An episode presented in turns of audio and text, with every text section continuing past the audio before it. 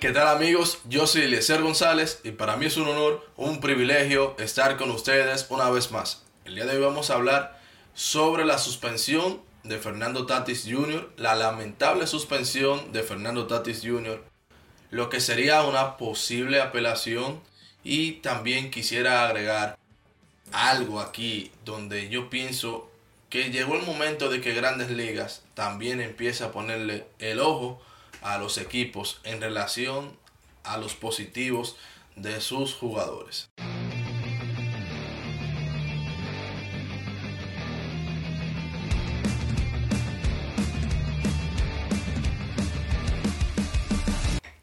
En el día de ayer, viernes 12 de agosto, la mayoría de los periodistas, cronistas y miembros de la comunicación deportiva de la República Dominicana teníamos conocimiento desde temprano en la tarde de que esta noticia estaba por producirse. Nadie se atrevía a publicar de primero. Que a veces hay, una puja de quién da la primicia primero, uno que el otro.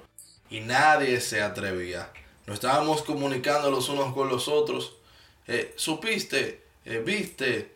¡Wow! No lo creo. Y personas que ya tenían chance de llegar a, a puntos más cercanos al equipo y al jugador. Y se iba confirmando la noticia. Y nadie, señores, nadie se atrevió a hacerlo. Creo que si se hubiese tratado de otro jugador, la noticia sale primero de un periodista comunicador de la República Dominicana y no de un norteamericano, que es de las veces que nosotros básicamente dejamos que el medio internacional sea quien dé la primicia.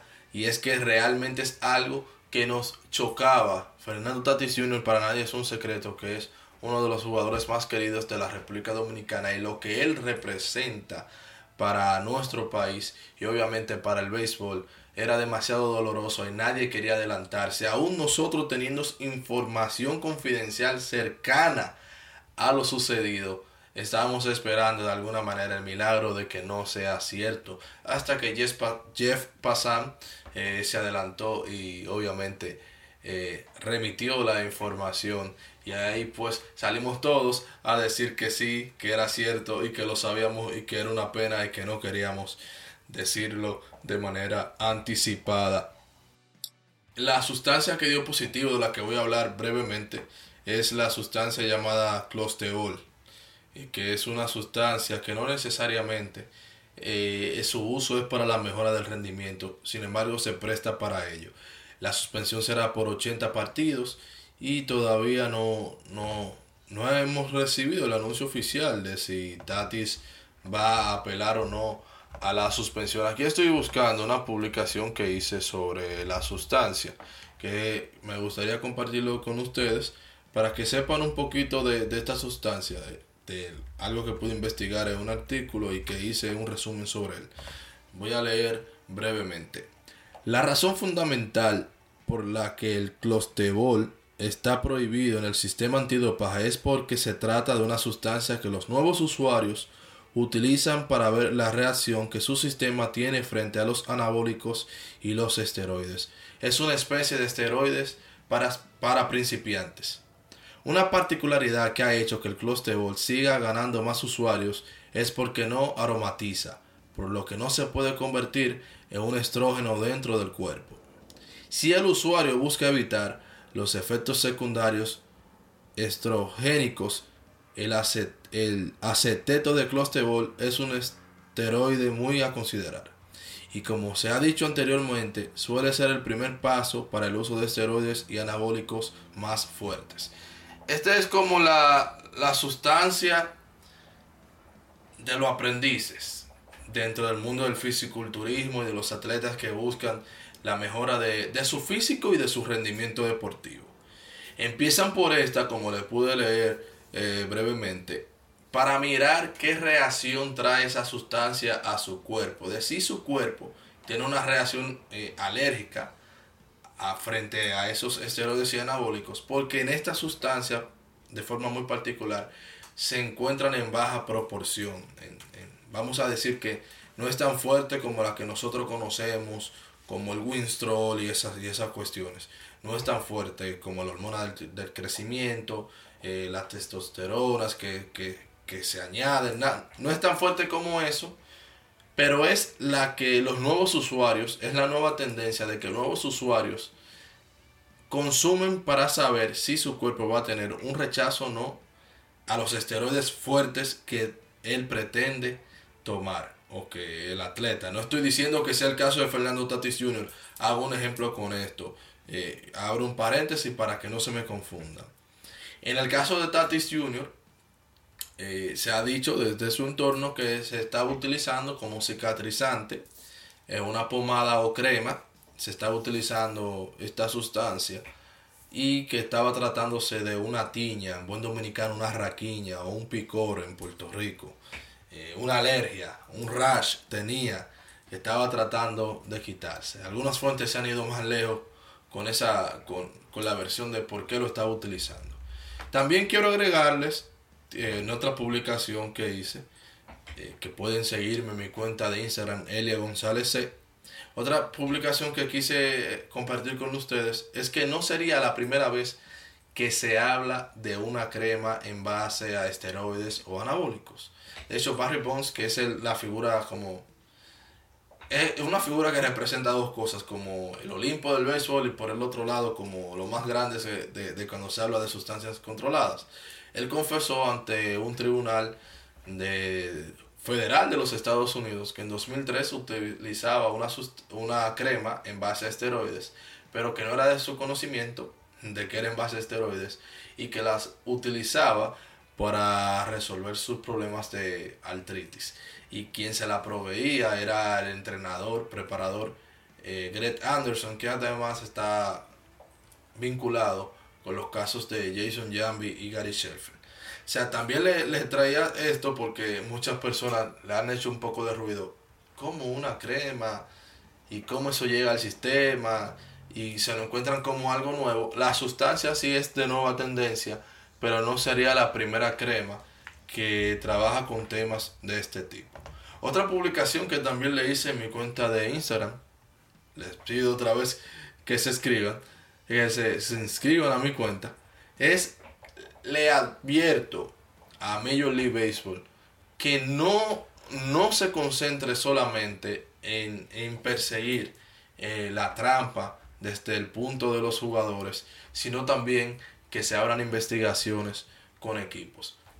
Yo tengo la intuición, no puedo decirles honestamente que me han dicho o que he leído a ciencia cierta, pero yo tengo la intuición de que a, los, que a lo interno de los equipos se maneja cuáles jugadores están siendo, vamos a decir, haciéndose provecho de algunas sustancias medias jodonas en términos muy dominicanos y que realmente con el afán de ganar partidos no siempre les importa.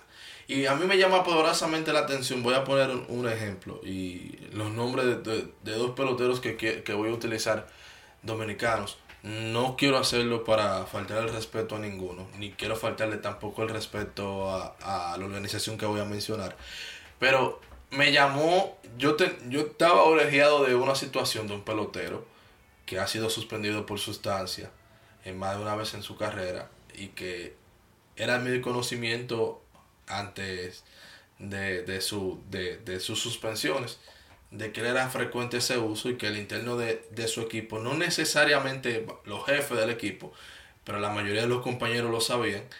Y desde ahí yo me, me, tenía esa intuición, pero cuando pasó este cambio, que suponiendo esta semana, Oakland adquiere a, a Starling Marte desde Arizona, y en la misma semana básicamente se anuncia, eh, fue finales de julio, y a principios de agosto se, eh, se, anuncia que Ramón Laureano, que son dos jugadores de la misma posición, fue, viola, eh, fue, fue suspendido por la política antidopaje de Major League Baseball. Eso me llamó poderosamente la atención como, caramba, entonces los equipos manejan estas cosas y la usan a su conveniencia. Ya no pueden taparlo más déjame moverme para yo no descuadrarme. Me busqué un centerfield en lo que la chave viene con el con este que va a estar suspendido. Lo mismo me llama también poderosamente la atención en este mismo cambio de Juan Soto al, al equipo de los padres de San Diego. No necesariamente la necesidad de San Diego es la presencia de un Juan Soto. Para mí, y el que me sigue lo sabe, el mejor bateador del mundo se llama Juan Soto. Pero creo que habían otras necesidades que cubrir en el equipo de los padres de San Diego para mantenerse en la pelea e ir por tras de todos en, la, en, la, en los playoffs. Y creo que no necesariamente ese hueco, contando con Fernando Tatis Jr., eh, lo, lo que hacía falta no era Juan Soto. Ahora, poco después se da a conocer esta situación de Fernando Tatis Jr. Y esa es una de las razones por las que verdaderamente, y lo escribí, escribí varias cosas para el Extrabase, entren a la página del extrabase.com, donde pueden leer varios de mis trabajos. Escribí varias cosas y en una hacía esa advertencia. ¿En qué momento Major League va a empezar a custodiar a los equipos, a fiscalizarlos, a investigarlos? en una posible, yo no estoy diciendo que sea así, no, no salgan de aquí a decir que yo dije que eso es así, pero en una posible vinculación que los equipos tienen o podrían tener con los jugadores que están sacando provecho de sustancias controladas. Si bien es cierto que los equipos les sirven de intermediario y facilitador de cuál medicamento sí, cuál medicamento no, y esto que aquello, pero no sé, como que me llama realmente poderosamente la atención de si los equipos tienen una participación activa o no en este tema de las sustancias controladas. Porque recuerden algo, el pelotero es un activo del equipo. O sea, es una figura al que él le saca el dinero y provecho. El pelotero siempre va a querer el rendimiento del pelotero, tanto para mercadearlo como para el resultado dentro del terreno de juego. O sea que hay muchos indicadores que te harían pensar que a los equipos verdaderamente no le importa si el jugador se hace de sustancias prohibidas o no, simplemente le interesa su rendimiento. Eso es un comentario muy crítico de mi parte, que se puede prestar a especulaciones o conjeturas en la manera que la gente quiera verlo, pero realmente MLB tiene que mirar, investigar, porque es que no creo que los jugadores en la actualidad sean tan tontos y despistados para violar la política antidopaje de manera tan... Bueno, hay un término que no sé si sería una palabra fea, pero de manera tan pendeja. No creo que realmente estemos a esas alturas, así que ojo Major League Baseball con esa parte ahí. No creo que los jugadores deban de llevarse todo el peso de algo que si ciertamente se quiere limpiar el béisbol, entonces tienen que hacer un trabajo conjunto entre todos, oficinas, equipos, jugadores. La última parte que quería tocar en este video es la apelación. Señores, la apelación es una vía abierta. Yo he visto muchas personas diciendo, ah, que una pomada, que ah, qué estupidez, a perderse mucho dinero, a perderse muchos partidos por algo tan insignificante que él lo estaba utilizando para esto, que aquello. Hay una vía abierta. Vaya y apele apele. Y muchos de nosotros a veces pensamos de manera, y, la culpa la tienen muchos colegas míos también que alimentan esa desinformación, de que hay una cacería de brujas contra los dominicanos. Señores, eh, un reportaje que se hizo en este canal, Chris Davis, que tiene una enfermedad sin cura, fue suspendido por utilizar fármacos para esa enfermedad sin cura. Eso está en este canal, usted lo puede ver. O sea, no es un. Y Chris Davis es, para, si hablamos de racismo, es eh, estadounidense y blanco. O sea, aquí no estamos hablando de que se lo hicieron porque es negro, se lo hicieron porque es latino. Es que realmente son personas, eh, son, la industria es bastante severa con las sustancias que podrían incidir en la mejora del rendimiento. Eso, nos guste o no, esa es la realidad de ellos. Hay casos inclusive de dominicanos que han apelado y han tenido resultados gananciosos en cuanto a una apelación. Si mal no recuerdo, Raúl Mundesi Jr., Adalberto Mundesi con los Reales de Kansas City, pudo mejorar su suerte en una apelación. O sea que esto no es un asunto de si Tatis es dominicano, como ahora quieren decir, que le quieren quitar la cara del béisbol porque había desplazado a Mike y que en tres días él se había adueñado de la pelota. No, no, no, nada de eso. Porque él es dominicano desde que llegó a Grandes Ligas y no le iban a dar tantos millones de dólares. Porque es que ustedes no pueden tener una persecución selectiva, un racismo selectivo, o, o hacerse las víctimas selectivamente. Cuando te dan el dinero, ustedes dicen, ah, se lo dieron porque no tenía emoción. Es, ese sería el pensamiento. No, porque el juego es de ellos, señores. Y, y el béisbol duró un año, eh, duró años largos, innumerables, con una segregación, que es la razón por la que existían las ligas negras. Y si ellos quisieran seguir segregados, eh, pues lo van a seguir. Y que, porque, Dios mío, santísimo, son los dueños de la pelota. Yo no creo que realmente se trate de que si es dominicano o no. Y otra cosa ya con la que yo quisiera finalizar. Es lamentable, muy lamentable, lo que pasó con Tatis Jr. Sea por la razón la que él dice, que aún bajo lo que él está diciendo, a mí me parece totalmente irresponsable. Ok, no lo utilizaste eh, por los fines que Major League lo prohíbe, que, que como ya yo les mencioné, es como una sustancia de tanteo, a ver cómo reacciona mi cuerpo, de para yo luego pasar a otra. Ok, no lo utilizaste para eso, ciertamente lo utilizaste para lo que dices, que fue para tratar unos asuntos en tu piel. No deja de ser irresponsable porque Manito, mire usted la cara del béisbol. A usted le dieron un camión de cuarto. Y si hay alguien que tiene que cuidarse, eres tú. Más que cualquiera. Y tú eres dominicano, viejo. Tú sabes que nosotros creemos mucho en eso de que tengo que cuidarme de la envidia. O sea, no te cuidaste de la envidia y eh, pues, por decirte algo. O sea, nosotros los dominicanos progresamos un chin chin y ya sentimos que tenemos haters. Y que ya sentimos que tenemos gentes gente que quieren ver, vernos mal. Entonces yo creo que hasta ese, ese, ese delirio de nosotros los dominicanos, hasta eso te faltó. Real, real, porque la posición tuya nadie podía cuidarla mejor que tú. Es como yo lo veo.